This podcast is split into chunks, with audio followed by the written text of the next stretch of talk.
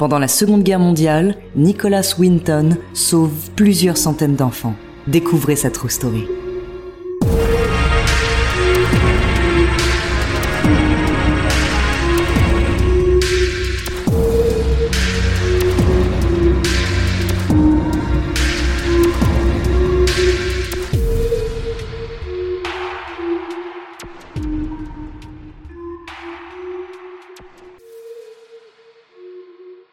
Le 29 septembre 1938, l'Allemagne, la France, le Royaume-Uni et l'Italie signent les accords de Munich.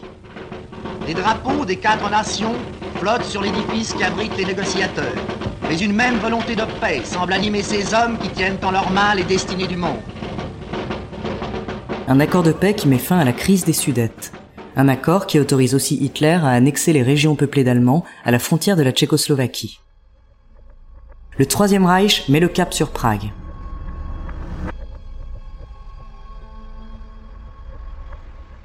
De l'autre côté de la Manche, Nicholas Winton est courtier. Du haut de ses 29 ans, il a travaillé pour la Wassermann Bank à Berlin, pour la Banque nationale de crédit à Paris, et maintenant à la Bourse de Londres. Quelques jours avant Noël 1938, Nicolas fait ses valises pour un week-end au ski en Suisse. Mais il reçoit un appel d'un de ses amis, Martin Blake. Il demande à Nicolas d'annuler ses vacances et de le rejoindre en Tchécoslovaquie pour l'aider. Martin Blake fait partie d'un comité qui vient en aide aux réfugiés tchécoslovaques. Nicolas range ses skis et se rend à Prague. Une fois sur place, Nicolas visite les camps de réfugiés remplis de juifs ou d'opposants politiques des Sudètes. Il voit des centaines de familles et d'enfants bloqués, piégés en plein hiver. L'immigration leur est impossible, aucun pays ne désire les accueillir. La situation est critique. Nicolas sait que des violences ont été commises envers la communauté juive en Allemagne et en Autriche lors de la tristement célèbre Nuit de Cristal. Nicolas sait que la guerre est imminente, que ses familles sont condamnées. Il va se démener pour sauver ses enfants. Depuis la chambre de son hôtel à Prague, il reçoit des parents et organise l'expatriation des premiers enfants. À mesure que ces opérations se développent, il ouvre un bureau dans le centre de Prague. Des milliers de parents se pressent, alignés devant le bureau de Winton, à la recherche d'un refuge pour leurs enfants. Face à tant de demandes, Nicolas retourne à Londres pour organiser les opérations de sauvetage. L'Angleterre accepte les enfants à condition qu'ils aient au préalable une famille d'accueil, mais aussi une garantie de 50 livres. Nicolas fait circuler des photos des enfants aux familles anglaises. Il est prêt à tout, même à falsifier des passeports. Le jour, il est courtier. Le soir, il est passeur. Le 14 mars 1939, les premiers enfants quittent Prague et arrivent à Londres par avion. Le lendemain, Hitler proclame le protectorat de Bohème-Moravie et les nazis occupent Prague. Nicolas organise sept autres transports.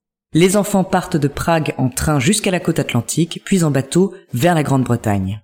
Un dernier train rempli de 250 enfants devait partir le 1er septembre 1939. Le jour même, la Seconde Guerre mondiale éclate. Ces 250 enfants ont disparu.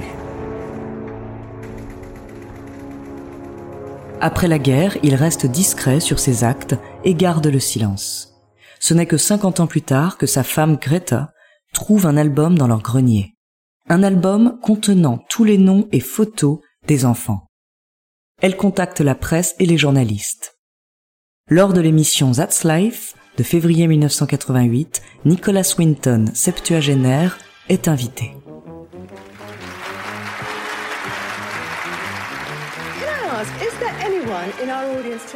S'il y a des personnes dans l'audience qui doivent la vie à Nicolas, s'il vous plaît, levez-vous.